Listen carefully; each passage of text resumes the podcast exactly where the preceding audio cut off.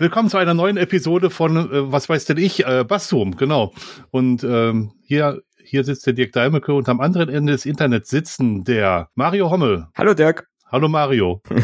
der Marius Quabeck. Hallo Marius. Hallo Dirk. Der Peter Mack. Hallo Peter. Hallo Dirk. Und der Pierre Goldenbogen. Hallo Pierre. Hallo Dirk. Hast du ein bisschen was von der Selbsthilfegruppe, finde ich schon mal gut. ja, genau. Ich, ich bin der Dirk und ich habe ein Problem. Hallo, Hallo Dirk. In der heutigen Folge geht es gegen Weihnachten.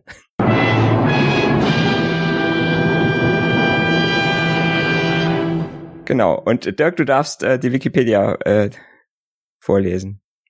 Ich darf die ganze Wikipedia vorlesen. Oh, Moment, ich bin da nicht vorbereitet drauf. Äh, Wikipedia steht nicht zum Verkauf. Ein Hm. persönlicher Aufruf von Jimmy Wales. Bitte ignorieren Sie diese Nachricht nicht.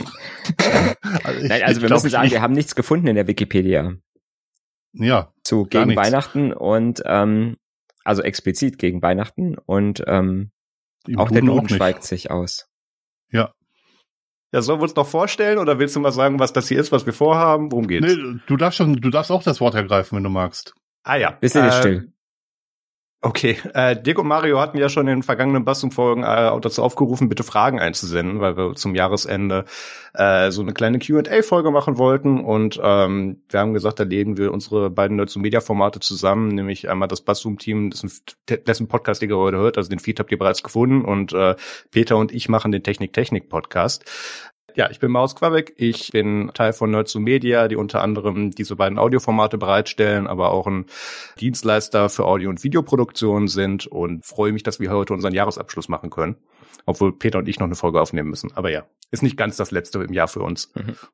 Ihr seid nicht das Letzte, das ist ja schön. Ähm, Ja.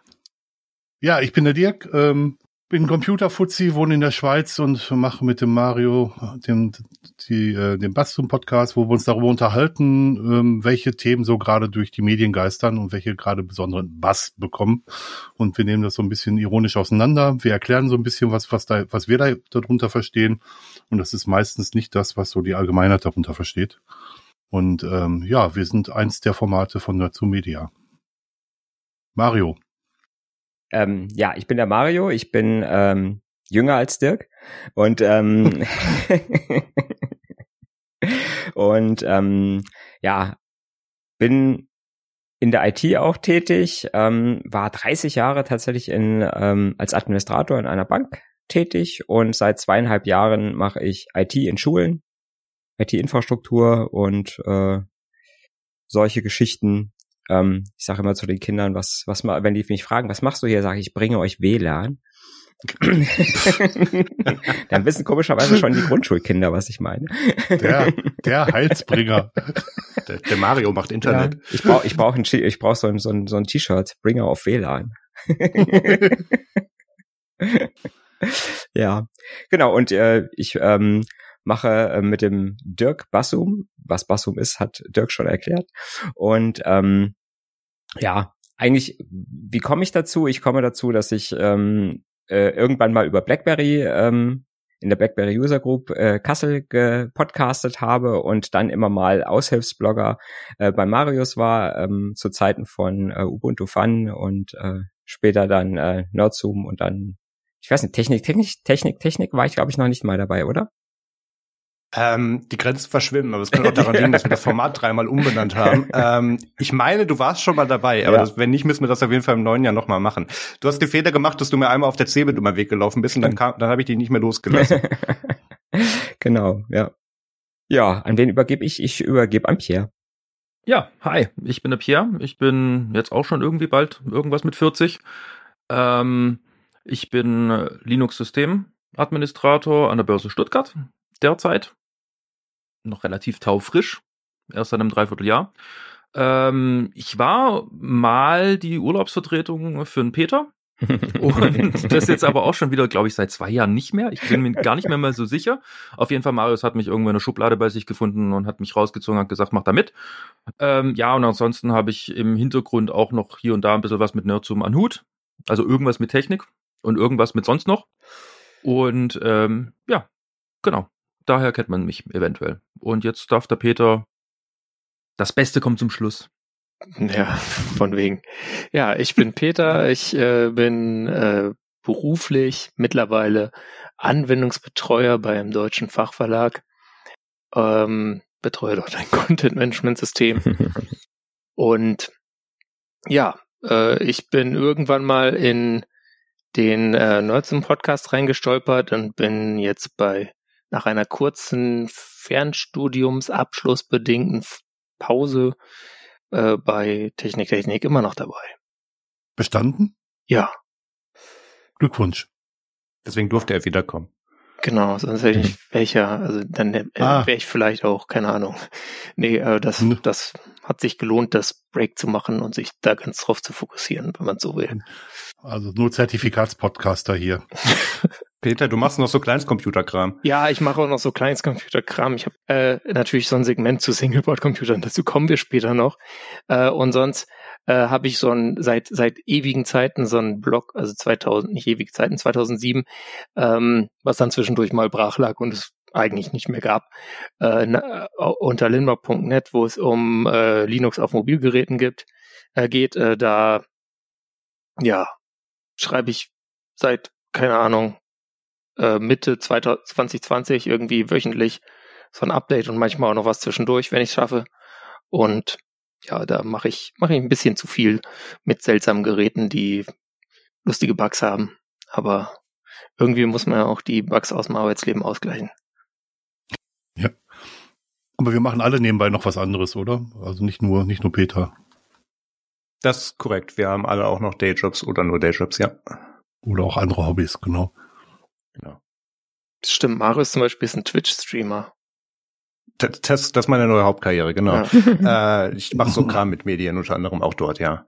Kann man das, kann man das essen? Twitch-Streamer? Ist das, Wenn du es lang genug schaust, wird brüchig, dann kannst du das auch essen, genau. Ähm, nein, ich bin nebenher auch noch ähm, bei der Open Source Business Alliance, äh, Mitarbeiterkommunikation und Projektorganisation und äh, ja, äh, bringe das gute Wort von Open Source voran. Ja, das gute Wort. Ah ja, Open Source mache ich auch. Ich mache Vorträge und ähm, Workshops auf Open Source Veranstaltungen, habe ein Buch geschrieben. Im Ende nächsten Jahres erscheint ein zweites Buch wahrscheinlich. Ähm, und im Hauptberuflich mache ich was ganz anderes. Da bin ich bei dem größten Telekommunikationsprovider der Schweiz mit dem besten Netz der Welt. Genau. Wie Connect gerade rausgefunden hat. Wow. Aber mit Netz, aber damit habe ich nichts zu tun. Ähm, an, an, an mir liegt's nicht.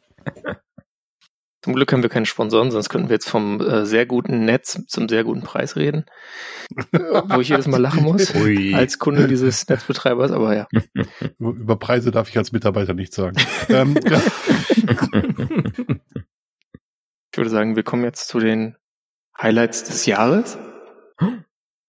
Der Hall.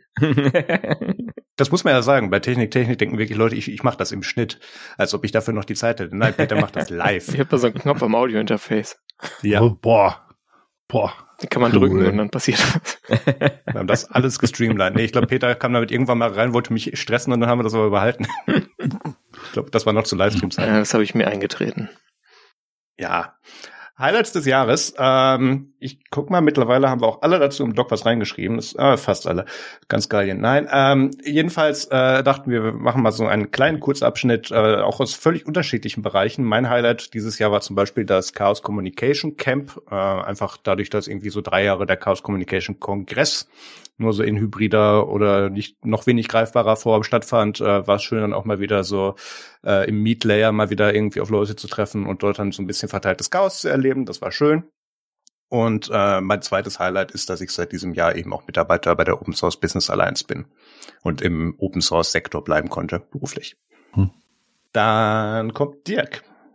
Ja, ich habe zu vier Highlights tatsächlich. Also ich habe eine neue berufliche Rolle eingenommen. Ich war sonst immer Technical Lead für irgendwas, durfte mich jetzt als Teamleiter etablieren, habe mich immer dagegen wehrt, weil da so Aufgaben wie Budgetkontrolle und so weiter dazugehören und äh, werde äh, relativ häufig daran erinnert, warum ich mich da immer gegen gewehrt habe. Ähm, mit Menschen kann ich ganz gut, mit dem mit dem Rest, also mit dem organisatorischen stehe ich ein bisschen auf Kriegsfuß. Ähm, ich war auf den Chemnitzer Linux-Tagen, fand das ziemlich klasse. Wir haben fantastisches Feedback bekommen. Ich habe da einen Workshop gehalten und einen äh, Vortrag mit einer Boyband gehalten. Den Vortrag kann man nachsehen, da gibt's ein Video zu. Ähm, die Links kommen natürlich in die Sendungsnotizen. Wir sind ja ein deutschsprachiger Podcast. Ähm, von, von dem Buch, was ich zusammen mit anderen schreibe, äh, ist die siebte Auflage erschienen. Immerhin. Mittlerweile machen wir das schon seit zwölf Jahren. Ähm, ziemlich interessant. Ja, und generell, ich lese jeden fünf Minuten, 15 Minuten jeden Tag und ich habe in diesem Jahr wirklich viele Bücher gelesen, mittlerweile irgendwas um die Mitte 30. Und ich habe äh, drei wirklich sehr gute gelesen. Das eine ist Managing for Happiness, wo es um so mo modernere Teamführung geht, äh, weil jetzt als Teamleiter muss man ja sowas mal können irgendwie. Ähm, dann habe ich das Buch Nonkonformisten von Adam Grant gelesen, unter anderem, wo es halt darum geht, mal um die Ecke zu denken und mal nicht so konform zu sein, wie die, wie die anderen so sind. Ähm, und auch, ähm, wie man sowas aufbauen kann. Und das dritte ist das Buch Selbstbild von Carol Drake. Da geht es darum, wie man sich selber einschätzt und was die Eigeneinschätzung mit der, mit der Eigenentwicklung zu tun hat. Ähm, Büchertipps jede, jederzeit gerne. Also ich habe ja auch noch einen anderen Podcast, wo ihr mehr solche Büchertipps her, herbekommen könnt. Genau, den Tillpot. Mario. Bin ich schon dran. Ja, ich habe ja erst eine Viertelstunde geredet. ja, ähm, ja, mein äh, Highlight des Jahres war eigentlich äh, das bestandene Abitur von K1, wie wir auf Twitter, äh, ne X, ehemals Twitter gesagt haben. ja, das ist schon so, ne, wenn man so so ein Kind so durch die ganze Schulzeit gebracht hat und dann so zum Schluss sagt, okay, es hat jetzt geklappt. Okay. Und es erinnert einen immer wieder daran, wie alt man dann schon ist, ne, wenn dann K1 schon 20 ist. ja, das war so eigentlich mein größtes Highlight und was auch noch, was auch noch sehr, ähm, äh, ja, sehr befriedigend war, war, dass wir dieses Jahr so die erste größere Schule, also mit über 1000 Schülern, quasi die Netzwerkinfrastruktur aufgebaut haben und ähm, wenn man so ein Netzwerk mit 100 Gigabit im Backbone baut, das macht schon Spaß. ne? Und wenn man da mal wieder so richtig so, äh, ja, in den Tiefen der, der Netzwerkfründe äh, rumwühlen kann. ja, ähm, dann, ich muss überleiten zu Pierre. Ja gut, dann übernehme ich und äh, mein Highlight definitiv für dieses Jahr war das Release vom Prusa XL. Ähm, ja, im Juni 2023. Ähm, zur Erklärung für alle, die, die nicht in der Szene sind und äh, sich da auskennen. Äh, der Prusa XL ist ein 3D-Drucker aus dem Hause Prusa und der ist, ich sag mal so, sehr, sehr revolutionär. Nicht, weil er, so wie es viele mittlerweile anbieten, Multicolor 3D drucken kann. Also das kann man sich so vorstellen, dass man halt ein Filament hat in verschiedenen Farben und das äh, tut man oben in einen äh, Druckkopf hinein und der kann dann zwischen den Farben wechseln, sondern ähm, dieser Prusa XL hat A, ein riesengroßes äh, Bauvolumen, also man kann richtig große Sachen damit drucken. Ähm, und ähm, er kann einen sogenannten Werkzeugwechsel äh, durchführen, was wiederum bedeutet, man kann bis zu fünf Druckköpfe installieren und äh, kann die mit unterschiedlichsten Filamenten und unterschiedlichen Düsen, also Düsenbreite beziehungsweise Durchmesser, ähm, bestücken und hat somit die Möglichkeit, ein Druckstück, ohne dass man irgendwie das Ding großartig umbauen muss, entweder mit verschiedenen Farben zu drucken oder mit verschiedenen Schichtdicken oder sogar mit komplett unterschiedlichen Filamenten, wie zum Beispiel, man hat jetzt PLA, also PLA ist ein Filament, das ähm, biologisch abbaubar ist, da muss man jetzt auch wieder auf äh, vorsichtig sein. Also man kann es nicht einfach bloß in den Garten werfen und dann ist es irgendwie in drei, drei Jahren weg. Also man muss es schon äh, behandeln, damit sich das dann wirklich abbaut. Äh, dann haben wir aber auch zum Beispiel, was gerne benutzt wird, weil es einfach ein bisschen haltbarer ist, äh, PETG. Das kennt man einfach so aus der üblichen PET-Flasche, also im wahrsten Sinne des Wortes. Das ist auch Lebensmittelecht her. Nicht 100% Lebensmittelecht, aber Lebensmittelecht her. Und äh, das hat einfach ganz andere Eigenschaften als ein PLA. Und es ist halt einfach sehr, sehr interessant, gerade bei diesem Modell, dass man ja das Ding von vornherein einfach bestücken kann und kann einfach auf den, auf den Druckknopf drücken und dann macht er den Materialwechsel sozusagen on the fly und druckt einfach dort weiter, wo er aufgehört hat. Und das ist, äh, was Ease of Use angeht, ist es einfach ein Meilenstein. Also nicht, dass es davor nicht ging, ja, aber es war halt extrem viel Handarbeit und jetzt kannst du halt einfach sagen, ja, kümmere dich, ab da druckst du bitte in dem anderen Filament. Ähm, ich gehe so lange, ja, beim Drucken ist es meistens so, nicht nur einen Kaffee trinken, oftmals ist es auch, ich schlafe mal eine Nacht drüber. Ähm, und dann ist es fertig und das ist halt einfach unfassbar toll. Er hat noch ganz, ganz viele andere Features, die könnte ich jetzt alle aufzählen, aber die meisten Leute werden dann nur ein großes gelbes Fragezeichen haben, von was redet der Mann da. Deswegen, darauf würde ich es beschränken. Auf jeden Fall, wer Interesse hat, steht natürlich in den ähm, Show Notes. Dirk reagiert schon. steht in den Show Notes und äh, wird dann auch noch verlinkt. Und ja, könnt ihr euch mal angucken die Folge Technik Technik und ich glaube, nur zum Extra zu 3D-Druck ist ja schon eine Weile her, wo wir es mal angeschnitten haben. Kannst du mal kurz sagen, was du mittlerweile eigentlich alles druckst? Also man muss ja sagen, du hast da ja schon ein sehr professionelles Setup stehen. Ich sehe allein hinter dir zwei Drucker. Ich weiß nicht, ob du mittlerweile noch ein Wohnzimmer voll von denen hast oder so. Was, was machst mhm. du mittlerweile? Ähm, also mittlerweile mache ich wirklich von, sag ich mal, keine Ahnung, Modellbau. Also ich habe so den einen oder anderen, der sich dann immer mal wieder bei mir meldet und sagt, ja, ich habe hier dieses Warhammer kennen vielleicht einige mhm. und äh, ich habe da irgendwie eine abgefahrene Idee an Figürchen, die würde ich gerne mal ausprobieren, ob die funktioniert und ähm, ja, dann kriege ich meistens ein äh, 3D-Modell von ihm, muss das dann noch umwandeln in eine STL-Datei, also das ist im Endeffekt die Projektdatei, die der Drucker sozusagen lesen kann, beziehungsweise der Slicer äh, und der Slicer versteht man eine Software, die ein 3D-Modell in Schichten zerlegt, in sogenannte Slices und äh, wiederum da, die generiert dann eigentlich die ganzen Steuersignale für den 3D-Drucker, damit er weiß, wohin er fahren muss, mit welcher Temperatur er das dann ausdrucken soll, wie viel er ausdrucken soll und so weiter und so fort. Oder halt eben ein Werkzeugwechsel ansteht.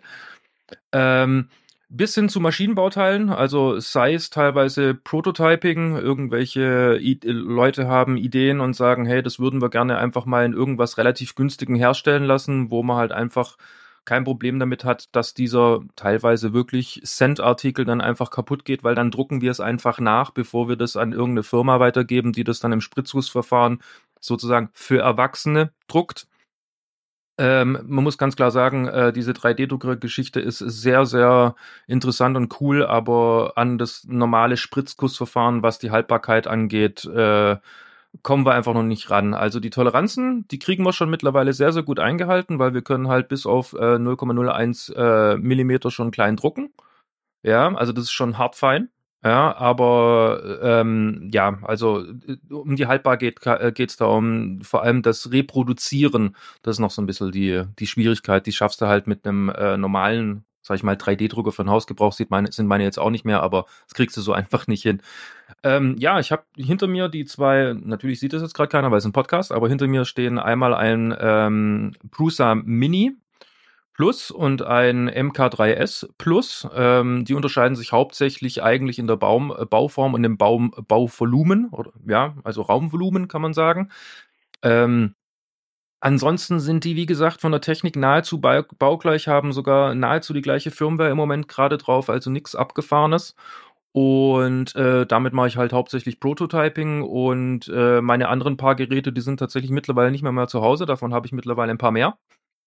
Eine ganze Werkhalle? Äh, nee, Werkhalle tatsächlich noch nicht, aber eine Garage kriege ich voll. Ist natürlich nicht in der Garage, bei Temperaturen ist es nicht gut.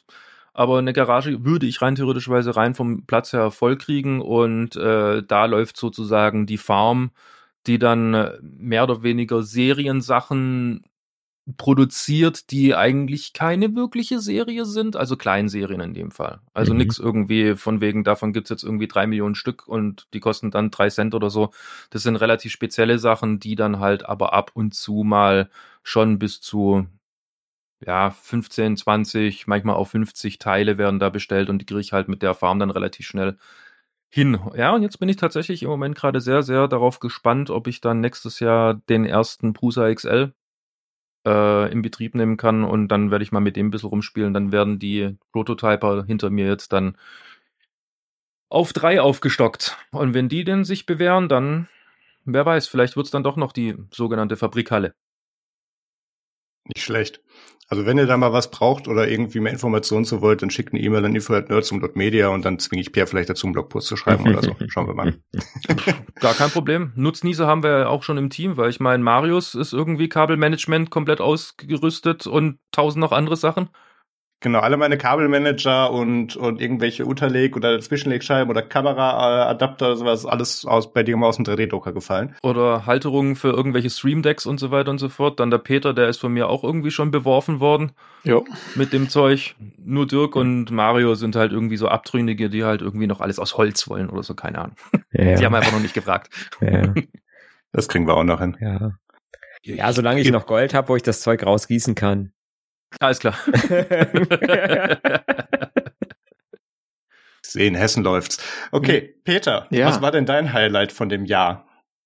Das ist ganz schwierig im Singular zu fassen, aber ich meine, im Allgemeinen waren es Veranstaltungen. Also äh, ich war dies Jahr wirklich äh, auf vielen Veranstaltungen zum ersten Mal. Äh, zum einen die FOSDEM in Brüssel, ähm, wo es ein Linux Mobile Track gab, dann die Chemnitzer Linux Tage, ähm, da gab es keinen Linux Mobile Track. Gut, war aber trotzdem mal schön da zu sein. Wir haben uns gar nicht getroffen, verdammt. Ja, das war irgendwie. Ich glaube, ich habe dich beim Frühstück gesehen in dem Interhotel da oder wie das jetzt heißt. Ja, Aber äh, da warst du so im Gespräch, da dachte ich mir, ja, komm, ich esse jetzt hier mein Zeug, vielleicht sieht man sich später und dann ist es nicht dazu gekommen. Ähm, dann der Linux Infotag Augsburg, wo wir einen Stand hatten und dann noch die Frostcon, also vier Events, wo ich zum ersten Mal war. Äh, das hat alles Spaß gemacht. Es ist schön irgendwie in der Realität wieder so in Anführungsstrichen Gleichgesinnte oder ja Leute aus der der Frostbubble zu treffen. normale Menschen halt. Ja, und Leute, die man einfach aus dem Internet schon kennt oder so Hallo sagen und so, schon irgendwie eine nette Sache. Äh, dann, und dann habe ich mich noch gefreut, ich nehme jetzt mal, mach meine Liste ein, um ein Item kürzer, äh, über Ubuntu Touch 2004, dass die das rausgebracht haben in diesem Jahr. Äh, klar, man, man hört, glaube ich, schon am 20, weil man weiß ja bei Ubuntu, die vordere Zahl steht fürs Jahr. Das hat ein bisschen länger gedauert. Ich glaube auch länger gedauert, als das Projekt wollte. Und äh, dann sind zwischendurch Leute gegangen äh, und so und man dachte sich so, oh Gott, schaffen die das? Aber sie haben es geschafft und damit auch Grundlagen gelegt, dass sie wahrscheinlich dann das nächste LTS dann 2404 und so schneller schaffen und man dann einfach eine ja, Mobildistribution hat mit relativ äh, auch aktuellen Paketen mal. Ähm, das ist auf jeden Fall was, äh, was mich einfach sehr gefreut hat. Ich, ich hatte tatsächlich damals, als, äh, als äh, Canonical das äh, also aufgegeben hat als Projekt, hatte ich nicht gedacht, dass es äh, überhaupt so lange weiterleben würde. Äh, kann ich vielleicht kurz aus dem Nähkästchen plaudern, weil das war ja meine aktive Ubipods-Zeit. Äh, Ich glaube, mittlerweile ist mir da auch keiner mehr böse. Ähm, der Projektmaintainer aus Gripsgard äh, hatte das damals auf Social Media verkündet, irgendwie eine Stunde nachdem das Announcement raus war, mit wir pflegen übrigens jetzt ganz alleine Ubuntu Touch weiter und das Team so, hä? Und äh, haben es dann aber doch hinbekommen. Ähm, und ich habe jetzt letztens erst auf dem Ubuntu Summit ähm, noch mit äh, einigen Projektmaintainern dort gesprochen und mir auch die neuesten Entwicklungen angeguckt. Also die, die halten dieses Projekt nicht nur am Leben, die entwickeln es auch weiter. Mhm. Also ähm, für Leute, die diesen Schritt gehen möchten von auch dem Komfort, aber auch der Abhängigkeit von großen Services, ähm, da lieber ein ja, alternativeres Betriebssystem zu benutzen, ähm, ja, es ist weiterhin ja eine realistische Möglichkeit. Und mittlerweile auch auch gut finanziert und alles. Also da, da hängen mittlerweile Jobs und und und und äh, Leben von Familien dran. Also ähm, das das Projekt ist aktiv, von dem geht es gut. Das haben wir damals, als wir das alles so aus Spaß irgendwie mal mit unseren drei Ports Mhm. und hier im Forum angefangen haben, natürlich alles nicht gedacht, dass es mal so weit kommt. Dann habe ich mir gedacht, bevor wir zu den Fragen übergehen, bringe ich noch mal so ein, zwei Stats mit rein. Ähm, ich habe gerade noch mal nachgeguckt. Tatsächlich hat Bassum geschafft, ähm, zum Zeitpunkt der Aufnahme, aber wahrscheinlich zum Zeitpunkt, wenn ihr das hier hören werdet, 22 Folgen zu veröffentlichen dieses Jahr. Ähm, damit sind sie dann schon bei Folge, mit der 22. Folge bei Folge 76. Mhm. Ähm, Wir waren nicht ganz so, oder? Ja, da komme ich gleich zu. ähm, auch da, ähm, auch da war, waren wir uns ja anfangs nicht so ganz sicher, ähm, als als als mit LibreZoom zu Ende ging und wir gesagt haben, okay, wie geht's denn weiter? Und ähm, dann dann äh, hatten wir, ich glaube, ich glaube, das war eine Kombination diese Idee mit mit Bassum als Format mit Dirk und Mario. Ähm, und da haben wir noch überlegt, machen wir die Abkürzung also BZ und dann Folgenummer schon dreistellig oder lassen wir die erstmal zweistellig? wir waren uns da noch nicht so sicher und ich bin sehr froh und auch immer noch sehr happy, dass ihr da Ja. euch nicht nur mittlerweile auch schon schon seit einiger Zeit euch gefunden gefunden habt in eurem Flow, ähm, aber dass ihr euch da auch noch immer weiterentwickelt und das gefällt mir gut. Also die, die, die, das sieht man auch an den Aufrufen. Ich weiß, ich glaube, wir haben nicht drüber gesprochen, deswegen disclose ich die jetzt hier nicht.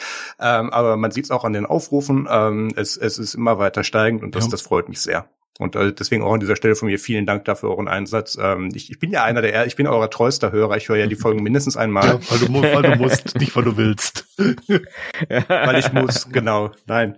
Ja, wenn, wenn bei Dirk nicht manchmal noch so Hunde im Hintergrund wären, würde ich einfach nur die Spuren zusammenlegen und abspeichern drücken. Nein, das ist natürlich Quatsch. Nein, also es freut mich sehr und äh, ich bin gespannt, was ihr nächstes Jahr machen werdet. Wir sind auch ganz gespannt. Schauen. Oh, wir auch. Sehr gut. Sehr gut. Genau, weil bei Technik Technik haben wir dieses Jahr tatsächlich nur, wenn das hier rauskommt, äh, oder zumindest, ich glaube, die Woche nachdem das hier rauskommt, haben wir dann zwölf Folgen in dem Jahr nur geschafft. Das lag aber auch daran, dass Peter und ich so gut synchronisiert waren, dass wir unsere Burnout-Pausen in, in, in, ins gleiche Jahr gelegt haben. Dementsprechend haben wir da eine, ähm, ja, eine längere Zeit pausiert. Aber sonst äh, wären wir, glaube ich, auch so an den 20 Folgen dran gewesen, wenn wir das geschafft hätten. Gucken wir, vielleicht wird das nächstes Jahr. Also Peter, wir senden nächstes Jahr wieder wöchentlich, ne? Und live auf YouTube. Ja, das finde ich gut, ähm, weil ähm, es ist, also ich habe festgestellt, wenn man so selten sendet, dann ist es total schwierig, weil für mich ist es immer so, wenn ich was sehe und das interessiert mich, dann will ich darüber irgendwie drei Minuten irgendeinen Unsinn reden. Und ähm, da fliegt dann so viel raus, wenn man so selten ja. sendet. Und da muss man sich immer so fokussieren auf, was war denn jetzt wichtig. Mhm. Und das ist immer so, uff, oh, jetzt nur die wichtigen Sachen, nicht die lustigen. Nein, wir, wir peilen auch im nächsten Jahr wieder so grob die zwei Wochen, ja. äh, zwei wöchentliche Folgen an und schauen mal, was passiert. Ähm, bisher sind keine längeren Ausfälle geplant, aber wir schauen mal, was wir passiert. schauen mal, ne? was wir so, so schaffen. und jetzt kommen wir zu den Fragen. Produktivitätstools. Der Dirk Corner. Dirk, wir haben uns gedacht, du bist ja Master auf Produktivitätstools und hast da erst 100 Bücher und Vorträge zugeschrieben und gehalten. Ähm, ja. Gibt es eine Kurzfassung von diesem Thema?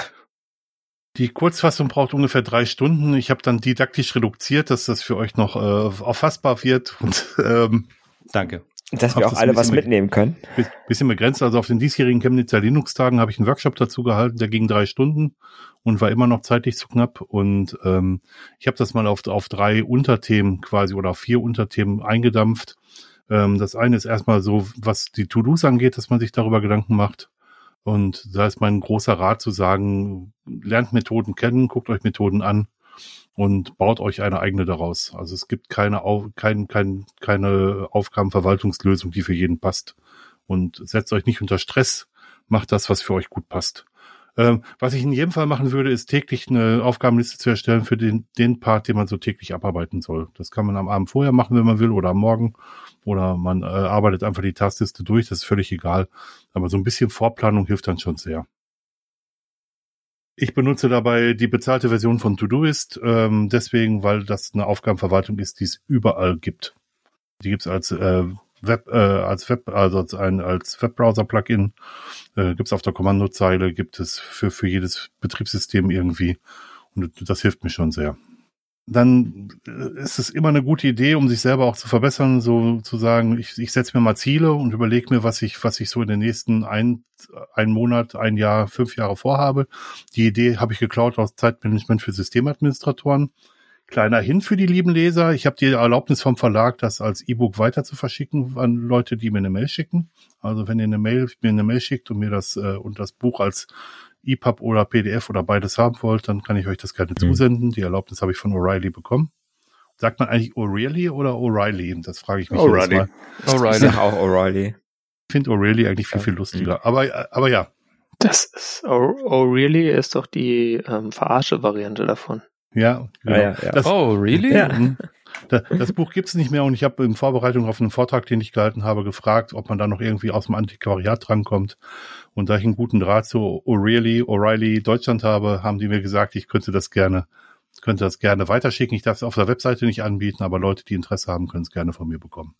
Also, wenn ihr das von mir bekommt, bekommt ihr natürlich auch den Mailtext dazu, der, der, der, der Bescheid sagt, dass ich das darf. Ähm, ja, Ziele, Ziele generell ähm, versteht hier als Richtungsweiser, als, als Richtung, in die ihr gehen wollt und nicht als absolute Ziele. Also ähm, der, der Tom Limoncelli, der das Buch geschrieben hat, hat gesagt, wenn ich mir aufschreibe, wo ich in fünf Jahren sein möchte oder was ich in fünf Jahren äh, erreicht haben möchte, dann würde ich die Chancen nutzen, die sich auf dem Weg dahin ergeben, um auf das Ziel, an das Ziel zu kommen.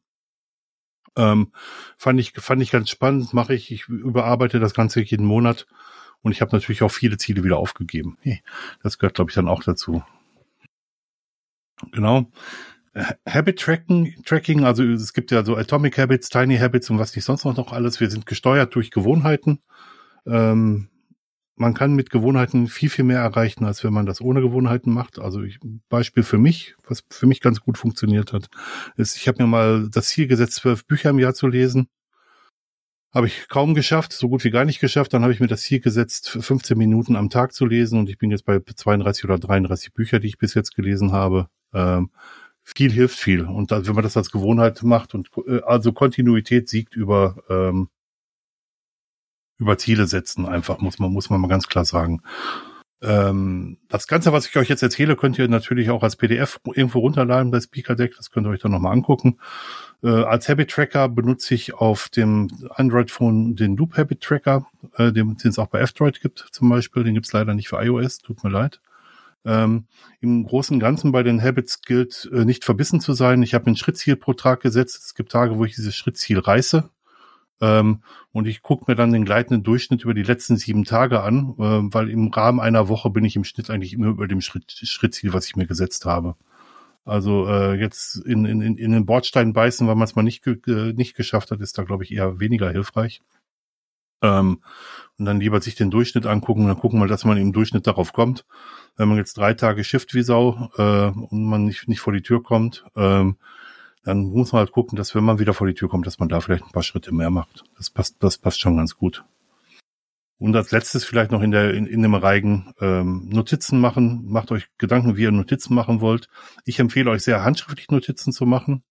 Wirklich handschriftlich Notizen zu machen. Dafür gibt es mehrere mehrere sehr gute Gründe. Ähm, ein guter Grund ist, dass wir weniger abgelenkt werden. Ein anderer guter Grund ist, dass wir alle mit Handschrift aufgewachsen sind, anders als die Generationen, die jetzt nachkommen. Und dass es einfacher ist, wenn wir unsere äh, Notizen so machen, wie wir es gewohnt sind. Das ist eigentlich der, der Grund, weil wir so groß geworden sind. Und es lenkt weniger ab. Ja, äh, der, der Peter reicht mir da was ins, äh, hält da seine, seine Notizen in die Kamera. Ich vermute, das ist ein Remarkable. Genau.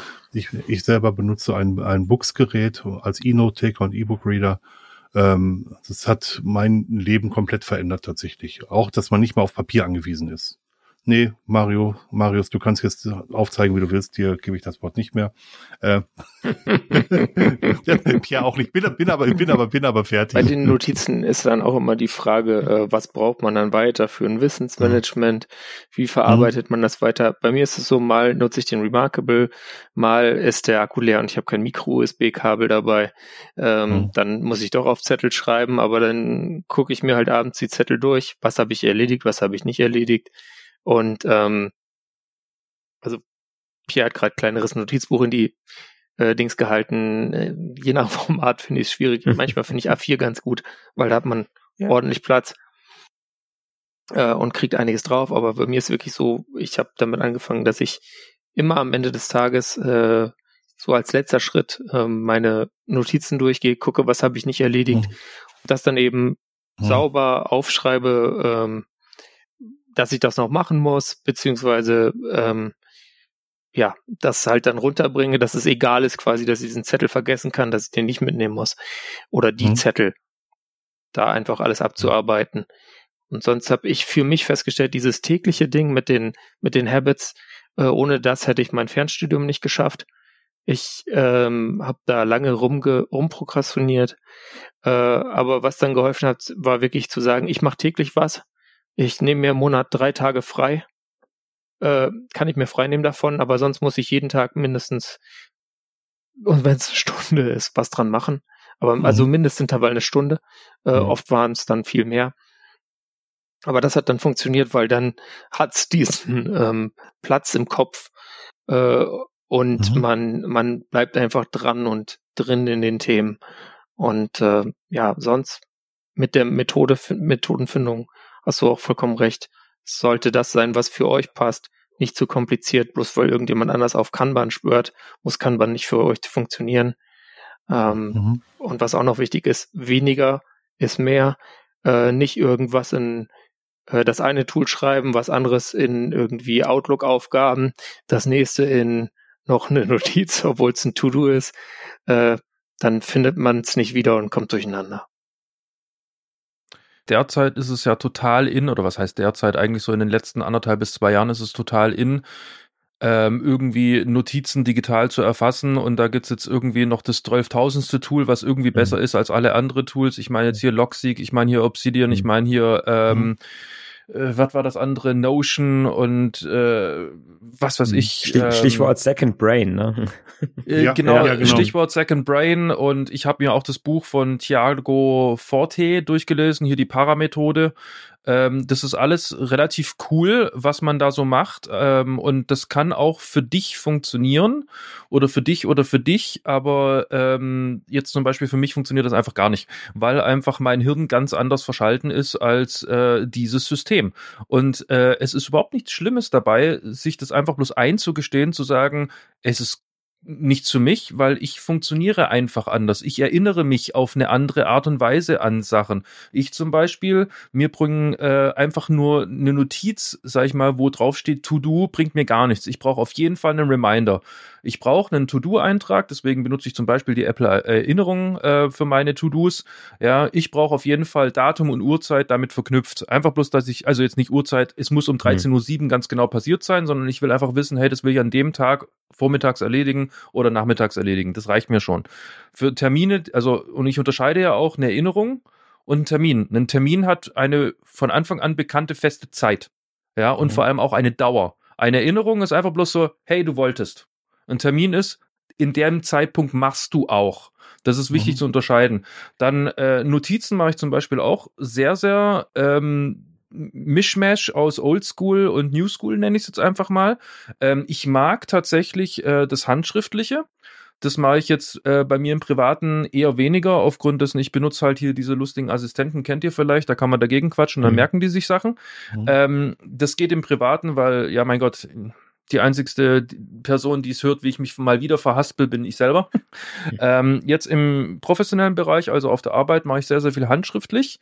Ähm, da bin ich aber halt relativ schnell und auch schon vor Jahren an dem Punkt angekommen, dass es schön ist, wenn man das irgendwo niederschreibt, aber das Wiederfinden ist eigentlich der Key. Ja, also nur weil es irgendwo steht, heißt es eigentlich nicht, dass ich diese Information wieder herholen kann, mal eben kurz. Natürlich, ganz klar, wenn man etwas handschriftlich also wirklich aufschreibt und sich notiert, bleibt es tatsächlich auch ein bisschen besser im Hirn hängen, gerade in unserer Generation, als wenn man es digital reinhackt, einfach bloß, weil das Lernen an sich mit dieser Handbewegung oder dem, dem Notieren an sich in handschriftlicher Form irgendwo noch eher verknüpft ist, als das in eine Tastatur reinzuhacken oder irgendwie in so ein Gerät zu sprechen. Äh, das zum einen. Ähm, zum anderen habe ich aber ein relativ cooles System mittlerweile gefunden. Dazu benutze ich tatsächlich auch wieder die Apple Notizen. Ähm, die können jetzt seit ein paar Versionen können die Bilder nach Text durchsuchen. Mhm. Mega gut. Ich mache mir einfach meine Notizen, halt's Handy hin, habe ich immer dabei, äh, fotografiere ich ab, schmeiße ich einfach meine Notizen-App. Ja, in der Notiz selber ist dann durch die Erstellung hinterlegt, dann und dann wurde sie erstellt an dem und dem Tag und die und die Uhrzeit. Ja, ergo habe ich auch schon die Referenz, wann habe ich mir das aufgeschrieben, muss nichts dafür tun, muss kein Datum auf die Seite draufschreiben oder sonst irgendwas und schreibt dann einfach. Ja, und diese Texterkennung in diesen Bildern äh, ist genial. Und alle, sag ich mal, Notizen, wo ich dann ähm, mehr oder weniger abarbeite oder merke, okay, die habe ich jetzt schon ewig nicht mehr angefasst, die kommen dann zwischengelagert erstmal noch in ein Archiv, so dass ich sie trotzdem immer noch greifbar habe. Und sollte ich sie da wirklich nicht mehr brauchen, ja, sollte man aber auch einfach bloß erwachsen genug sein und zu sagen, ja, okay, diese Notiz ist schon so lange da drin, dass ich mich gar nicht mehr erinnere, dass ich sie überhaupt mal notiert habe, diese Information, ja, dann werf sie weg. Mhm. Ja, wir, wir sind ja keine Biblioteka äh, Bibliothekare, mhm. die Notizen auf ewig aufheben müssen. Notizen ist ja in dem Fall wirklich ein, ein, Werkzeug, ein Arbeitsmittel, um uns, sag ich mal, unser Leben, unseren Job, unser Lernen, wie auch immer, wo man es einsetzt, wie man es einsetzt, irgendwo zu erleichtern. Aber das heißt noch lange nicht, dass wir irgendwann mal die Enzyklopädie unseres Lebens irgendwo haben wollen. Außer du möchtest deine Mem Memoiren schreiben. Dann wäre es vielleicht interessant, aber, ne? Das Problem ist ja bei, bei Produktivitätstools, dass äh, es sehr schön ist, sich mit Produktivitätstools zu beschäftigen, um andere Dinge nicht tun zu müssen. Na, ähm, das ist immer so ein bisschen die Gefahr. Je, je ausgeklügelter man sagt, es, das System muss sein, umso äh, schneller kommt man so in diesen äh, in dieses Rabbit Hole rein dass man, ähm, dass man immer wieder neu irgendwelche neuen Tools haben muss oder man äh, stellt sein System ständig um oder man verfeinert noch irgendwas ne? ähm, und macht an dem To-Do noch 37 Text dran und äh, Sortiermöglichkeiten, nur um es nicht tun zu müssen, äh, was da steht. Ähm, und das ist immer so ein bisschen, das ist immer so ein bisschen die Gefahr. Und ähm, ich habe so im, im letzten Jahr gerade äh, versucht, das mh, mm, zum einen so ein bisschen immer mehr zu simplifizieren. Und was ich bei mir gemerkt habe, ist, ähm, was bei mir wichtig ist, ist, dass ich ohne lange nachzudenken wissen muss, was ich mit einer Information ähm, egal, also ich sage jetzt mal, Information ist To-Do, Notiz, was auch immer, was ich mit der tun muss, wo die hin muss, damit ich sie nicht vergesse und damit Sachen, die ich damit tun muss, ähm, äh, nicht vergessen werden. Ne? Weil das ist so ein bisschen das, was ich bei mir merke, ist immer das Schwierige, wenn ich zu, zu lange drüber nachdenken muss, was ich mit irgendwas tun muss, dann, ne, dann sitzt man da so davor und sagt, mm, äh, okay, dann ach, lass noch mal liegen und mach irgendwas anderes. Äh, ähm, ist bei mir jedenfalls so. Ne? Und deswegen versuche ich so in, in letzter Zeit so ein bisschen das System so ein bisschen oder das ganze System so ein bisschen drauf äh, aus, auszulegen, zu sagen, okay, ich möchte mehr automatisiert sagen, okay, wenn eine Information dieser Art an dieser Stelle kommt, wo, wo kommt sie hin? Ohne, und das möchte ich so auswendig und so automatisieren, dass ich nicht mehr drüber nachdenken muss. Äh, klappt noch nicht so ganz gut, aber äh, es wird besser. Und äh, tatsächlich so äh, hier ne, dieses kleine Notizbuch, äh, das ist jetzt das erste, ich habe jetzt das zweite angefangen, ähm, äh, ist mittlerweile, ähm, hat sich das bei mir so ein bisschen so rausgestellt, dass es besser ist als alles oder vieles Digitales, weil es sehr, ähm, weil man es immer dabei haben kann. Ne, das passt so in, die, in jede Hosentasche rein. Ähm, und äh, man hat einfach schnell mal was hingeschrieben, ohne dass man irgendwo einen Laptop aufbauen muss oder das Handy rausholen muss, äh, ohne dass man Strom haben muss, ohne dass man WLAN haben muss, ähm, weil man irgendein webbasiertes Tool nutzt und so weiter und so fort. Ähm, und man hat es sofort und es ist sofort verfügbar. Ne? Ich nehme ich, ich nehme es raus, klapp's auf und habe es sofort, äh, ohne irgendwas booten zu müssen, ohne ein Programm starten zu müssen und so weiter. Und ähm, dann ist immer noch die Frage, wie kriegt man das Zeug, was man jetzt da reingeschrieben hat, äh, dann natürlich auch in entsprechende digitale Tools eventuell, ohne dass man es vergisst. Ne? Und dazu muss man es halt äh, mehrmals am Tag am besten angucken und ähm, und schauen, dass man, dass man die Sachen dann wieder, warum sagt, okay, das ist ein To-Do, das kommt dahin, das ist ein, ähm, das ist eine Notiz, die dahin kommt. Ja, und dann funktioniert das eigentlich ganz gut. Ähm, man muss sich einfach darüber klar sein, dass man die meisten Notizen, die man so hat, nie wieder anguckt. Hm. Und deswegen sollte man sich überlegen, dass man einen zweiten Lauf von den handschriftlichen Notizen macht und sich das in irgendein Tool überträgt, äh, wo man wo man es auch wiederfinden kann. Weil ein, einen großen Nachteil haben handschriftliche Notizen, das ist, dass man sie nicht digital durchsuchen kann. Also es gibt mittlerweile gute Handschrifterkennung, gar keine Frage, aber äh, auch da müsste man nacharbeiten, weil, weil die Handschrifterkennung auch nicht hundertprozentig ist. Mhm. Ähm, als kleine Anekdote dazu vielleicht, ein, ich habe einen Bekannten, der arbeitet beim juristischen Fachverlag. Die haben äh, das Thema gehabt, dass sie alte Bücher digitalisieren wollten. Und sie haben keine OCR da drauf geworfen, also Optical Character Recognition, sondern die haben das nach China geschickt und von zwei verschiedenen Teams abtippen lassen und haben dann nur noch das manuell überprüft, was die beiden Teams unterschiedlich getippt haben. Und das haben eine Trefferquote von nahezu 100 Prozent gehabt. Also da ist der Mensch auch noch nicht ganz raus. Und es war wichtig, dass das Leute abgetippt haben, die keine Ahnung von der Sprache haben gerade für die Menschen, die irgendwie generell sagen, ja, dieses digitale Zeug ist äh, Mist und das will ich gar nicht haben, weil ich bin oldschool oder ich bin einfach kein Freund davon oder kann es tatsächlich auch aus irgendwelchen, vielleicht beruflichen Gründen, weil ich das einfach gar nicht habe. Also ich habe gar nicht mit irgendwie großartig viel Elektronik zu tun oder kenne mich nicht aus oder wie auch immer. Ähm, den kann ich tatsächlich nahelegen, sich mal ein Bullet Journal anzuschauen, beziehungsweise wie man ein Bullet Journal pflegt. Ähm, damit habe tatsächlich ich vor Jahrzehnten irgendwann mal angefangen. Ähm, bin dann aber auch wieder weg, weil ähm, nicht, weil es äh, falsch ist, was da drin ist, sondern wie gesagt, mein Hirn ist halt einfach anders mhm. und meins funktioniert auch anders. Aber man lernt da halt auf eine coole Art und Weise und teilweise auch sogar ein bisschen auf eine spielerische Art und Weise, weil hey, du hast halt einen Stift und Papier und damit kannst du eigentlich alles kreieren, was auf zwei Dimensionen irgendwie passt. Ähm, ja, der, Charme daran ist tatsächlich, ähm, dass du dadurch lernst, sehr, sehr effektiv zu indexieren, also selber deine Informationen so zusammenzufassen, dadurch, dass du sie nochmal anschaust, ja, um sie in dem Index sozusagen zu verschriftlichen und zu verschlagworten, so dass du sie schnell wiederfindest. Ähm, also das ist, finde ich, ein sehr, sehr guter, einfacher und tatsächlich auch spaßiger Grundstein, um einfach mal so ein bisschen in diese Sache einzutauchen und zu gucken, was funkt funktioniert denn für mich. Ähm, also für mich war es damals tatsächlich einfach nur Inspiration, weil wie gesagt, für mich hat das System so nicht funktioniert. Aber äh, es ist unfassbar schön für Inspiration. Und ähm, ja, also Stift und Papier ist nicht unbedingt das Schlechteste, mhm. auch wenn wir mittlerweile dort leben, wo wir sind. Und jetzt kommt aber, glaube ich, wirklich mal der Marius, weil der hat nämlich schon mittlerweile Hardware geholt und überhaupt, jetzt geht's los. Ich habe nebenbei ein Buch angefangen, jetzt will ich auch nicht mehr. ein Buch angefangen zu schreiben oder zu lesen? Danach das Kindle aus. Einzusprechen, genau. Äh, nee, ich habe festgestellt, dass mein Kindle noch Strom hat. Äh, so viel zu meiner Benutzungszeit dazu. Nein, ähm, ich habe tatsächlich, um das zusammenzukehren, im Prinzip alles, was ihr gerade aufgezählt habt, auch mal benutzt. Ähm, Im Prinzip, seit ich irgendwie 13, 14 Jahre alt war, bis zum Ende meiner Ausbildungszeit, habe ich, was wahrscheinlich Peter und Dirk Begriff sein sollte, ähm, viel aus dem Hause Helfrecht äh, mich mit organisiert. Die Helfrecht Organizers. Ähm, das wurde mir dann irgendwann auch weil sich meine Umstände da geändert haben, irgendwann dann etwas zu esoterisch, äh, wo ich das, wo ich dann zu anderen Sachen gewechselt bin.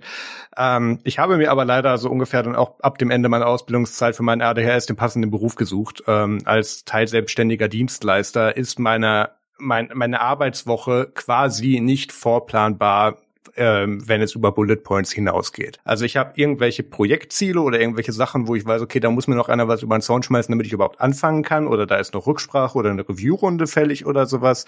Ähm, da da gibt es viele Sachen, die, da kann ich Tasks oder spezielle Schritte nicht im weiteren Sinne vorplanen.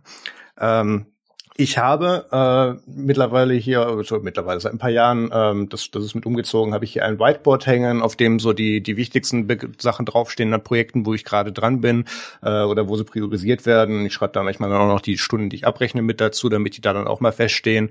Ähm, da ich eben an vielen verschiedenen Projekten nicht nicht gleichzeitig logischerweise, aber immer mal im Wechsel arbeite, ähm, dokumentiere ich das da meistens drüber. Ähm, für meinen Arbeitseinsatz bei der USBA habe ich jetzt zum Beispiel einfach so ein, auch noch auch nicht datiert kartierten einfach so einen Montag bis äh, bis Freitag oder gut Samstag und Sonntagsfelder hat das Ding auch noch. Mhm. Einfach nur so ein Notizblock, wo ich draufschreibe, okay, Ziele oder Sachen, die an dem Tag fertig sein sollen oder oder Meeting-Notizen oder sowas. Hier gibt es noch so ein paar Zusatzsachen, die ich da dann einfach wieder aufnehmen kann. Ähm, darüber äh, organisiere ich dann die meiste meiner Arbeit. Ähm, ich komme mit diesen ganzen äh, To-Doist, äh, Nextload Deck und wie die ganzen anderen Kanban-Boards und Trello und so weiter heißen, nicht zwingend klar. Da sind dann, im, wenn ich sie mal benutze oder dazu verpflichtet bin, ähm, dann auch nur die Bullet Points drin mit so, hier ist mal was und das sollte dann zu dem Zeitpunkt, wenn ich Lust hatte und das eingetragen habe, dann fertig sein. Das schreibe ich dann noch rein. Aber ansonsten lebe ich entweder auf diesen beiden Analogmedien oder in der Textdatei, wo ich mir die Details dazu reinschreibe. Ähm, was aber sowohl bei mir im Dienstleister als auch im Dayjob so ist, ähm, da ich einfach zwischen vielen verschiedenen Punkten und Sachen hin und her wechseln muss, die noch nicht mal zu Ende geplant sind, wenn ich da aber schon Sachen von gemacht, äh, gemacht haben muss. Dementsprechend habe ich mir da, wie gesagt, für, für mein ADHS den richtigen Beruf gesucht. Ähm, darüber organisiere ich mich. Ähm, ja, äh, es ist nicht nur die Backup-Folge, es ist auch die Produktivitätsfolge. ähm, möchten wir das Thema noch ausweiten oder sollen wir zum nächsten gehen? Glaube, es ist produktiver, wenn wir zum nächsten Mal ja. weiter, würde ich sagen. Genau, gehen wir nicht. Genau. Sonst prokrastinieren wir zu sehr mit Produktivität. Ja. Das will keiner. Gut. Genau. Wir kommen jetzt zu einer Frage vom Christian Stankowitz vom Focus on Linux Podcast, die ich jetzt hier mal abspiele. Hallo Marius, Peter, Dirk und Mario. Hier spricht Christian vom Focus on Linux Podcast. Das Jahr neigt sich dem Ende und ich wollte einfach mal vielen Dank für ein weiteres Jahr gute Unterhaltung sagen. Es hat wieder viel Spaß gemacht, euch zuzuhören und da ihr für eure gemeinsame Dezember-Episode um Fragen gebeten habt, habe ich ein paar für euch gesammelt. Mario, wenn du eine Technologie oder ein Gerät aus deiner früheren beruflichen Karriere wieder in die Gegenwart befördern könntest, was wäre das wohl? Komm, erzähl vom Krieg. Ja, ich erzähle mal von ganz, also früher, da hatten wir ja in der Bank so Terminals. ähm, die, die Alten so, erinnern sich. Die Alten erinnern sich, ne? Das war so eine, das war so ein großer Kasten im Keller mit ganz vielen Tasten drauf und Lichterchen und LEDs und äh, da ging dann immer, äh, ging dann quasi zu jedem Arbeitsplatz ging ein Kabel und da hing dann ein Bildschirm und eine Tastatur dran. Ähm, ja, und dann haben wir irgendwann kam dann ja, irgendwann kam der erste PC. das war ein IBM-kompatibler äh, XT, glaube ich, mit einer 10 Megabyte Festplatte und äh, 640 Kilobyte Hauptspeicher. Hat irgendwie 10.000 Mark damals gekostet. mit Monochrombildschirm natürlich. ja, und da, da, da hat man dann auch schon Tabellenkalkulation drauf gemacht im, äh, im Textmodus. Ähm, allerdings gab es da noch kein Excel, sondern äh, es war dann 123 hieß die. Das war der, das war das Lieblingstool der, der Bankvorstände. Die haben damit dann quasi immer so gespielt und haben irgendwelche Sachen ausgerechnet. Und ähm, das war so, dass man dann, wenn man, wenn man da Formeln drin hatte, dann war man, wenn man schnell getippt hat, immer schneller als das Berechnen der, der, der Felder. Also immer, wenn man eine Zahl eingetippt hat, dann äh, und hat weitergetippt und dann war man immer so dem, dem Spreadsheet immer so 20 Zahlen voraus. Und äh, ne, dann hat man immer, wenn man fertig war, konnte man dann gucken, wie dann immer so die einzelnen Felder. Egal. ähm, ja, ich habe so ein bisschen überlegt, was, was, was war ich so so ziemlich cool so damals so aus der Zeit und ähm, ähm, da ist mir eigentlich jetzt Technologiegerät äh, ist mir eher ein Betriebssystem eingefallen nämlich das äh, Betriebssystem, was wir dann auf den tatsächlich ersten PCs hatten, die äh, dann da äh, in der Bank liefen. Äh, und das ist OS 2 tatsächlich. Ein äh, Betriebssystem von IBM, was ähm, sehr cool ist und was sehr schade ist. Ja, genau. Äh, ich sehe gerade hier im, im Chat äh, ein Lotus 123. Ja, sehr schönes, äh, sehr schönes Tool. Ähm, ja, OS 2. OS 2 war, äh, war tatsächlich ein Betriebssystem, was das war damals zu Zeiten, als es noch, noch DOS und Windows für Workgroups gab. ähm, ähm, was schon viele Sachen konnte, was andere Betriebssysteme nicht konnten. Das konnte schon echtes Multithreading machen, äh, äh, also echtes Multitasking. Ähm, und ähm, es hatte Emulatoren drin. Man konnte nämlich DOS-Programme und auch Windows-Programme emulieren. Ja, und dann gab es das Ganze dann als als Surfer und als ähm, als Surfer und als Client-Version. Es war sehr schnell und ähm, ja, ich hätte, also das, das fände ich gut, wenn es das, wenn das weiterentwickelt worden wäre. Als ähm, als das gestorben ist, ich habe das auch privat sehr lange genutzt, äh, auch auf den ersten äh, Personal Computern, die ich hatte, äh, privat hatte, dann äh, hatte ich das immer als Betriebssystem drauf. Ähm, und ähm, als das dann gestorben ist äh, bei IBM mit der letzten Version, glaube ich, war OS2 Warp 4 war, glaube ich, das letzte. Und äh, dann gab es nochmal so eine kleine, ähm, kleine Version, die hieß OS2 for E-Business, ähm, äh, als IBM dann entdeckt hat, dass man äh, im Internet auch Geschäfte machen kann ähm, und Sachen verkaufen kann. Ähm, und als das dann gestorben ist, dann, da bin ich dann tatsächlich zu Linux gekommen erst. Da habe ich dann äh, zu versucht, ein Debian 3.2 zu installieren. Bin kläglich gescheitert. ja. Von daher, OS 2 wäre schön, ähm, wenn es, äh, wenn es es noch geben würde und wenn es weiterentwickelt worden wäre. Es steht da oben, steht es glaube ich noch irgendwo bei mir im Regal, äh, das letzte OS 2 Warp 4. Das gab's dann bei, das gab's damals bei Phobis. Äh, ähm, Phobis war so ein, war so eine Kette, die äh, die PCs verkauft hat. Ich weiß nicht, ob das jemand von euch noch kennt. Ja. ja. Ähm, und äh, da gab's das mal im Bundle mit einem 56 Kilobit Modem. Hat man das quasi mit dazu geschenkt bekommen äh, als Betriebssystem. Das war ja Peter, hast du nicht vor einigen Technik-Technik-Folgen mal was von einem OS2 äh, äh, ja, Fork oder Reimplementation mal was erzählt? Gibt's das? Das gibt's doch, oder?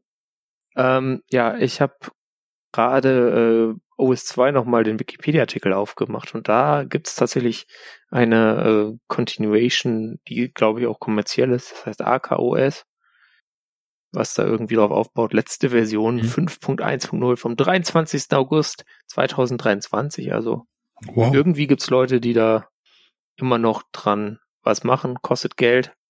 Mario, your people. Ja.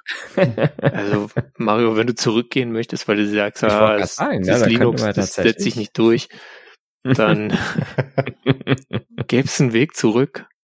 Tja, Geldbrille, Gesangbuch, Blackberry und los. Und los geht's, genau.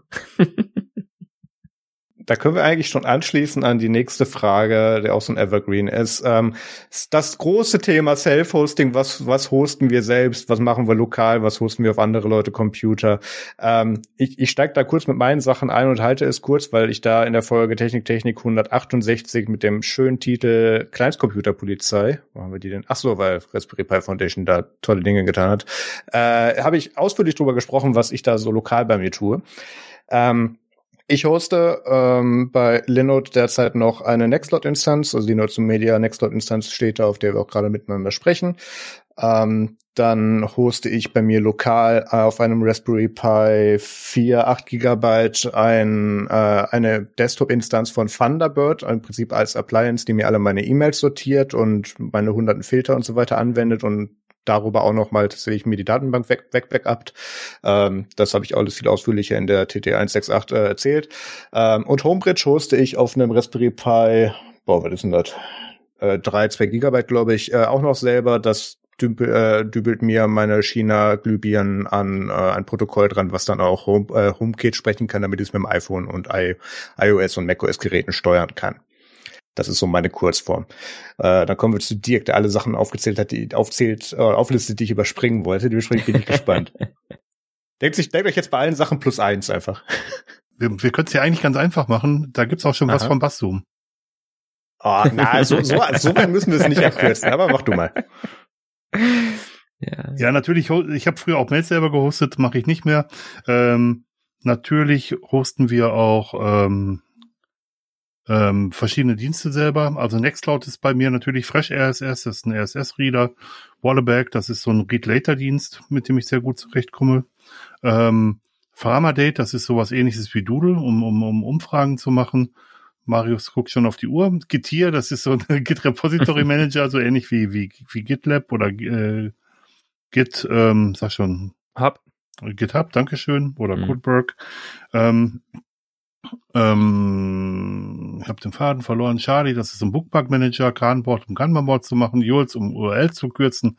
Ähm, die einzige Botschaft, die ich habe, ist, ähm, wer ein Framadate, äh, wer, wer einen Account haben möchte für Fresh RSS oder Waterback, soll mir einfach eine Mail schreiben. Fertig. Nächstes. Also ich, nur, nur, nur kurz als Einwurf. Der Grund, warum ich auf die Uhr gucke, ist nur, weil ich eine Benachrichtigung bekommen habe. Ich fällt, hier fällt am laufenden Band Content raus, ist mir egal. Ich, ich wundere mich nur, wie lange wir Dirk noch halten können. Darum geht's mir. Genau. Äh, möchtest ja. du wirklich nicht weiter ausführen? Ansonsten leite doch bitte nochmal an Mario dann über im Zweifelsfall. Ähm, ich leite da mal an Mario im Zweifelsfall. Danke dir. beruflich, was soll das denn jetzt hier? Das okay, super. Ja. Fünf, fünf Podcaster, kein Gehirn. Ja, ja. Ähm, mein, meine Liste ist ein bisschen, ja, äh, enthält ähnliche Dinge wie, wie Dirks Liste, aber auch ein paar andere noch. Ähm, ich habe auch eine Nextcloud, haben glaube ich alle irgendwie. Ähm, und ähm, ich habe noch ähm, zusätzlich habe ich noch so schöne Sachen wie äh, Kimai selbst gehostet. Das ist ein, ähm, ein Zeiterfassungstool, äh, Zeittracking-Tool, ähm, womit ich ähm, womit ich quasi so äh, auch so ein paar Sachen aus der Selbstständigkeit. Ich glaube, der Marius nutzt das auch, ne? Ähm, äh, ähm, auch selbst gehostet. Äh, genau. Ähm, tracken kann und äh, wo man auch schön so äh, halt dann auch mal, man kann tatsächlich auch Rechnungen damit schreiben, wenn man äh, jetzt nur Dienstleistungen ähm, vertreibt. Ja, dann habe ich noch so einen kleinen eJabbat-Surfer äh, ähm, laufen, der XMPP ähm, macht, ähm, äh, beziehungsweise Jabber, äh, auch als Jabber bekannt, ähm, kleines Chat-Protokoll, was schon sehr alt ist und ähm, das habe ich mal aufgesetzt, als meine Kinder noch kleiner waren und wir nicht unbedingt, äh, die schon Handys hatten, aber wir nicht wollten, dass die zu WhatsApp oder so irgendwas machen äh, zum Chatten. Ähm, und da habe ich das mal aufgesetzt, um ähm, einfach zu sagen, hier, da können wir zu, innerhalb der Familie äh, können wir äh, zusammen sprechen und sind auf unserem eigenen Surfer und ihr müsst nicht unbedingt da einen WhatsApp-Account oder äh, sowas haben äh, in eurem Alter. Und ähm, ja, das ist äh, äh, läuft heute noch und äh, tatsächlich haben die Kinder äh, so für familieninterne Sachen das beibehalten, dass sie, äh, dass sie darüber äh, mit uns kommunizieren. Das ist ganz witzig. Ne? Jabba ist, wie gesagt, ähnlich wie Matrix auch äh, föderiert, also man kann auch mit anderen Jabba-Surfern sprechen. Ähm, ja. Ähm, dann ähm, hoste ich auch natürlich Webseiten äh, und äh, mein Blog, was leider schmerzlich vernachlässigt wurde in den letzten in den letzten zwölf Monaten, wie ich immer wieder merke. Ähm, da benutze ich ähm, das beste Blocksystem der Welt, Serendipity. Äh. Ähm, jetzt haben wir es auch gesagt. Ähm, genau, dann habe ich noch äh, ein kleines, eine kleine Nagios-Instanz äh, äh, am Laufen, um genau das Nagios benutze ich tatsächlich, um äh, um so ein paar äh, auch Kunden, äh, Kundensurfer äh, zu monitoren. Äh, das läuft tatsächlich relativ, äh, ja, schon relativ lange, relativ schmerzfrei, äh, einfach so ein bisschen mit. Ähm, äh, an der Arbeit nutze ich dann ähm, äh, Isinga, den Nachfolger, ähm, der mal als Fork entstanden ist. Ähm, äh, irgendwann wollte ich auch mal, wenn ich Zeit habe, mein, äh, mein privates Monitoring auch auf Isinga umstellen, aber im Moment ist es halt noch das alte Nagios. Äh, schönerweise funktionieren äh, ähm, funktionieren ja die Konfigurationsdateien einfach weiter, äh, wenn man von Nagios auf Isinga wechselt. Ähm, ja, dann habe ich auch Fresh RSS äh, als RSS-Dienst, äh, äh, wie, der, wie der Dirk auch äh, installiert. Ähm, dann eben, wie eben schon erwähnt, das Grafana ähm, ist ähm, ja ist in so einer ganz rudimentären ähm, äh, Installation uh, und da die habe ich mal aufgesetzt, ähm, weil ich habe so ein paar Raspberry Pis ähm, so meistens Raspberry Pi Zero Ws, ähm, die ähm, so einen kleinen Temperatur, Luftfeuchtigkeits, ähm, Luftdruckmessersensor dran haben, äh, an verschiedenen Stellen im Haus postiert und die schicken dann halt alle zehn Minuten die Daten quasi an eine, äh, an eine Datenbank und Grafana ähm, ja, stellt das dann einfach grafisch dar. Das ist ganz witzig. Genau der der ähm, der Raspberry Pi Zero, der im Garten in der Gartenhütte äh, postiert ist, ist übrigens hat als Gehäuse eine alte Tupperdose und äh, der Sensor hat als Gehäuse ein Überraschungsei. Als äh, nicht nicht nicht die Schokolade, hm. sondern das, das Plastik Plastikteil. Ja. Äh, funktioniert äh, funktioniert gut seit Jahren tatsächlich. So ja, das waren so, glaube ich, meine Dienste, die ich so selber hoste. Und ähm, ich leite dann über zu Pierre. Ähm, bei mir ist es tatsächlich unfassbar viel weniger im Vergleich zu den anderen, weil ich ähm, schlicht und ergreifend mittlerweile eigentlich teilweise sogar gar keine Zeit mehr dazu habe. Ähm, abgesehen davon, wenn's, wenn ich eine Nextcloud brauche, hier im Team schreie ich, hey, ich brauche mal eben schön Zugang zu einer Nextcloud, dann werfen fünf Leute irgendwelches Zeug gegen mich. Oder vier in dem Fall, äh, weil jeder irgendwie was irgendwie übrig hat und die paar MB, die ich dann mal bräuchte, ja, geht schon klar. Ähm, RSS, ähm, ja, konsumiere ich immer noch extrem viel, habe da aber das Tool meines Vertrauens mittlerweile gefunden. Äh, Read It Later mache ich generell nicht. Ich benutze da so dieses Ding, was vielleicht manche Browser auch schon standardmäßig drin haben, so heißen Favoriten. Reicht mir vollkommen. Mhm. Alles andere, was irgendwie wichtig ist, wird in eine äh, Notiz umgewandelt. Ähm, was ich allerdings tatsächlich in ja, doch durchaus beträchtlichem Stil ähm, mittlerweile selber betreibe, sind Octopi-Instanzen. Zur Erklärung, ähm, Octo und vor allem Pi kommt ursprünglich daher, dass ähm, das ein Projekt war und auch noch ist, was ähm, hauptsächlich eigentlich für einen Single-Board-Computer, Raspberry Pi, wer hätte es gedacht, gedacht ist, ähm, das mehr oder weniger eigentlich eine abgefahrene Druckersteuerung auf Steroiden ist. Mhm. Mit einem Webinterface, wo du dann halt richtig schön Temperaturen abmessen kannst. Kannst also im Endeffekt ein bisschen Live-Monitoring machen. Es gibt Trillionen Plugins. Du kannst da eine Kamera mit äh, zum Beispiel ansteuern, die dir dann im Zeitraffer aufnimmt, wie dein Ausdruck sozusagen Schicht für Schicht entsteht und weiß weiß ich was nicht. Also da gibt's, äh, du kannst damit remote äh, drauf zugreifen und deine Drucker patchen und so weiter und so fort. Das ist also ultra nisches, nischig. Das brauchen halt Leute, die halt mit 3D-Druck viel am Hut haben, aber viele anderen dann halt natürlich auch nicht. Das ist äh, ein Produkt, das bei mir mittlerweile sehr, sehr kriegserprobt ist. Äh, es funktioniert einfach, ist tatsächlich auch von einer deutschen Entwicklerin. Oder was heißt nicht nur von einer deutschen Entwicklung, sondern die hat das äh, Produkt oder das, das Projekt halt initiiert und die ist da auch immer noch mit dabei und gibt auch sehr, sehr oft äh, Talks, also sehr, sehr interessantes Projekt. Ähm, um das Ganze natürlich aber auch zu überblicken, brauchte ich damals ein Nagios. Ähm, hatte dann aber irgendwann mal das Problem, dass äh, Nagios mir ein bisschen zu viel mit Konsole arbeiten war und so weiter und so fort, um schnell mal eben geschwind was zu machen. Deswegen habe ich mich umgeschaut ähm, und tatsächlich nutzt jetzt Mario ein anderes Produkt, was ich mir auch angeschaut habe, aber ich bin dann tatsächlich über, ich glaube, die Chemnitzer Linux-Tage von mhm. vor 800 gefühlten Jahren ähm, auf CheckMK gekommen. Ähm, das ist mehr oder weniger tatsächlich Nagios on Steroids wiederum. Ähm, das hat ein sehr, sehr schönes äh, Interface. Ähm, ist meines Erachtens auch etwas logischer aufgebaut als ein reines Nagios, weil es halt in Sensoren denkt und nicht in Hosts. Ähm, und das macht die Sache sehr, sehr übersichtlich. Und was halt extrem lässig bei dieser ganzen Geschichte ist, jeder, der mal mit Nackwiss gearbeitet hat, weiß, wie sehr man es hassen kann und darf.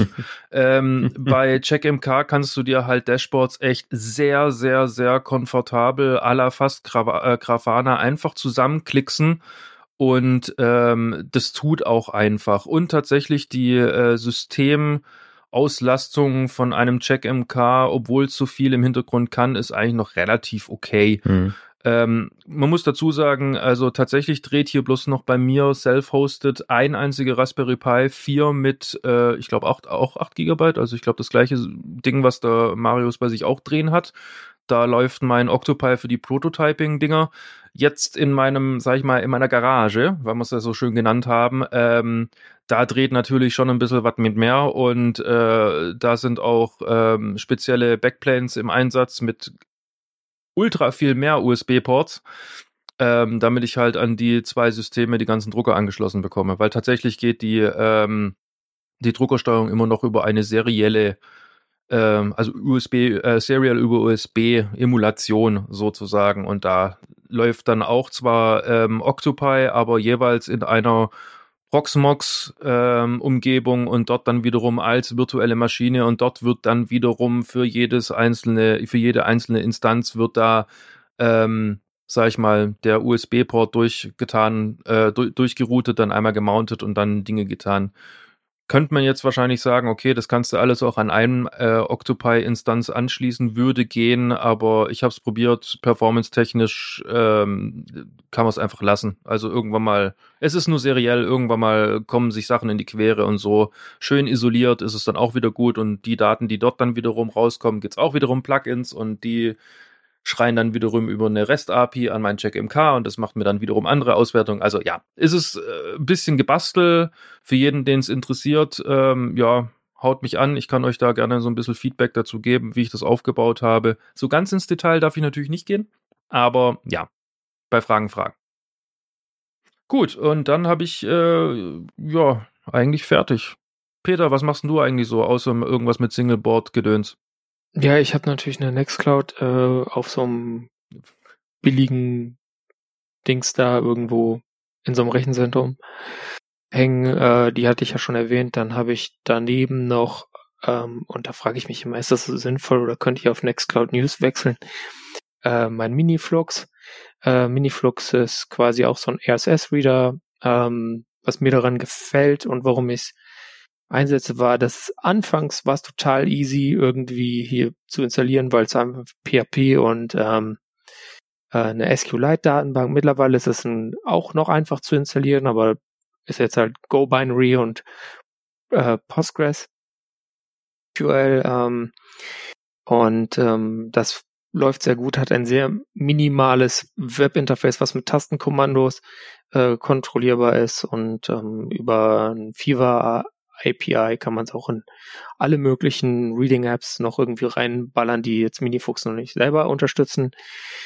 Ähm, damit ja gehe ich so hin und wieder mal die News durch, falls wir eine Technik-Technik-Folge machen, hin und wieder, ne? ich habe da mal öfter reingeguckt, muss ich sagen, vor diesem Jahr. Ähm, dann habe ich hier lokal laufen Homebridge, ähm, gar nicht mal so sehr wegen der iOS-Integration, sondern auch, weil das ein Webinterface hat und damit kann ich dann, sofern mein Elgato Keylight mit dem Netzwerk sprechen will, ähm, was es sporadisch mal wieder nicht will und da muss man es wieder neu pairen, ah, scheiß Ding, ähm, kann ich das auch äh, einfach auf irgendeinem meiner Linux-Telefone oder irgendeinem anderen Rechner steuern, ohne dass ich halt, wenn ich mal wieder nicht weiß, wo mein äh, Apfeltelefon liegt, was durchaus vorkommt, ist das ganz praktisch. Und ein Pi-Hole, ähm, damit äh, nicht nur die im Browser vorhandenen Adblocker mir die Webseiten kaputt machen, sondern ich auch nochmal woanders gucken kann. Und das war's schon. Ich hatte auch mal ein Wollerback, aber dann habe ich festgestellt, ich gucke da nie rein, sondern speichere da immer nur Zeug rein und dann habe ich es abgeschafft. Na, weil irgendwann mal ein Update komplizierter gewesen wäre. Und dann habe ich mir gedacht, ja, nee, okay, ich habe da jetzt irgendwie in letzten, im letzten Jahr habe ich da zwei Artikel gelesen. Ich glaube, ich schalte es ab. Ich mache Exports in EPUB-Format und habe die auf meinem E-Reader zum Beispiel. Ja, ich hatte es sogar auch eingerichtet mit dem langen Passwort in den Kindle rein und in den Co-Reader und boah.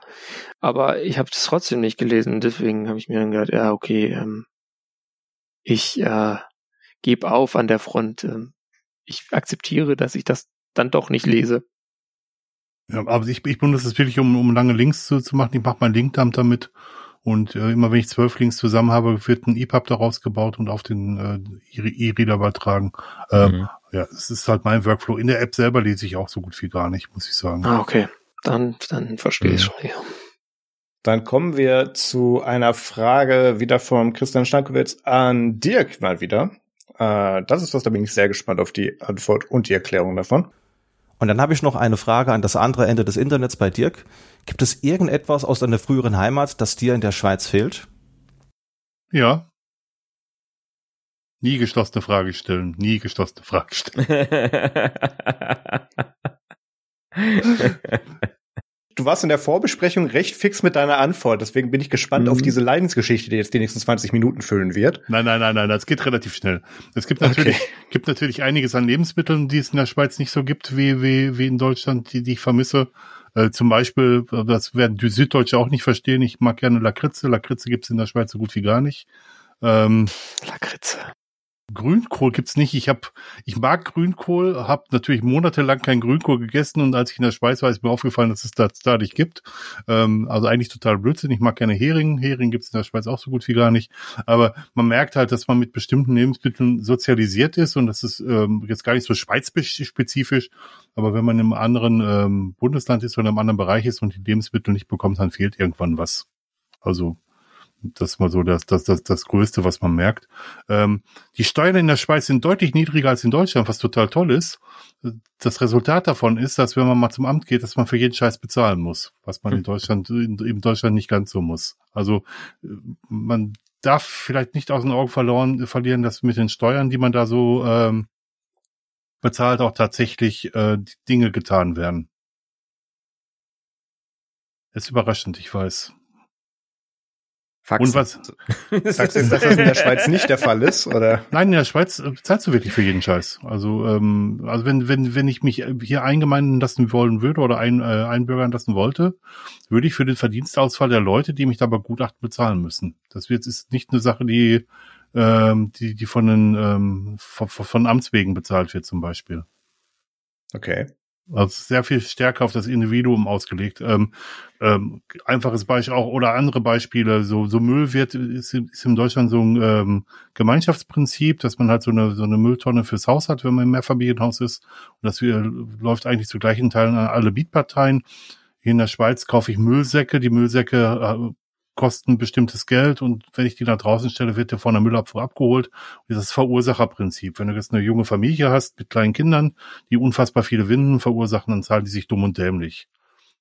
Heizung in Deutschland in Mehrfamilienhäusern ist eigentlich auch genau das gleiche Ding. Heizung wird normalerweise gibt es einen verbrauchsabhängigen Anteil, den jede, jede Partei bezahlt, aber es gibt auch meistens so, dass die Hälfte auf die Parteien verteilt wird und die andere Hälfte verbrauchsabhängig ist. Ähm, in, in der Schweiz zahlt halt jeder das, was, was er genau verbraucht. Das ist, wenn man gut verdient, gut. Das ist, wenn man nicht so gut verdient, einfach scheiße. Muss man mal ganz klar sagen. Äh, das ist in, in, in Deutschland ein bisschen sozialer geregelt. Ähm, um es mal so zu sagen. Ich komme natürlich aus dem Ruhrgebiet, da ist man bekannt für direkte Ansagen und die gibt es in der Schweiz nun mal gar nicht. Ähm, jetzt nach knapp 16 Jahren Schweiz bin ich schon hinreichend helvetifiziert, dass ich das damit mittlerweile auch umgehen kann, aber äh, das, das ist auch eine Sache, die ich vermisse, dass oft um einen heißen Brei geredet wird. Ich wünsche euch allen einen schönen restlichen Dezember und einen guten Start ins neue Jahr. Macht weiter so. Ich freue mich auf weitere Episoden. Bis dahin. Dankeschön, Christian. Danke. Ja, danke Vielen Dank, Christian, für die, Ein für die Einsendungen. Und äh, gut, wenn die Folge hier draußen ist, das ist wahrscheinlich noch nicht online, aber wir können schon teasern. Dirk und ich äh, äh haben das Showdog zweitverwertet. Äh, wir werden demnächst auch bei äh, Focus on Linux zu Gast sein. Äh, hast du es verstanden? Ich glaube, es ist noch eine Dezemberfolge, oder? Ja, es ist eine Dezemberfolge, die drei Tage nach dem nach der Aufnahme dieser äh, ne, zur Media-Episode aufgenommen wird. Genau. Und sie werden wahrscheinlich schneller online sein als wir. Machen doch gerade Adventskalender. ich wollte gerade sagen, die machen im Moment gerade den Adventskalender. Ja. Jeden Tag eine Folge. Ich, ich weiß vor allem, dass noch eine Folge mit Joe Ressington kommt, von daher, das, das wird sich noch ziehen. Aber bis die erste draußen ist, haben wir vielleicht schon, äh, bis die Folge draußen ist, haben wir vielleicht schon die erste Folge dieses Formates veröffentlicht. Ich glaube, Fedora Silverblue ist heute auch noch rausgekommen. Ah ja, egal. Genau, ich, ich höre den Podcast auch. Ja. Und jetzt kommen wir zum sensationellen Gewinnspiel. Ah, die Sensation startet damit, dass wir von euch gerne Themenvorschläge haben wollten für, für Basszoom. Weil der, der Mario hat von nichts eine Ahnung und ich auch nicht und wir müssen unbedingt, wir brauchen unbedingt Hilfe. Wir sitzen manchmal Stunden und schweigen uns an, weil wir kein Thema haben muss das dann schneiden, das ist so anstrengend.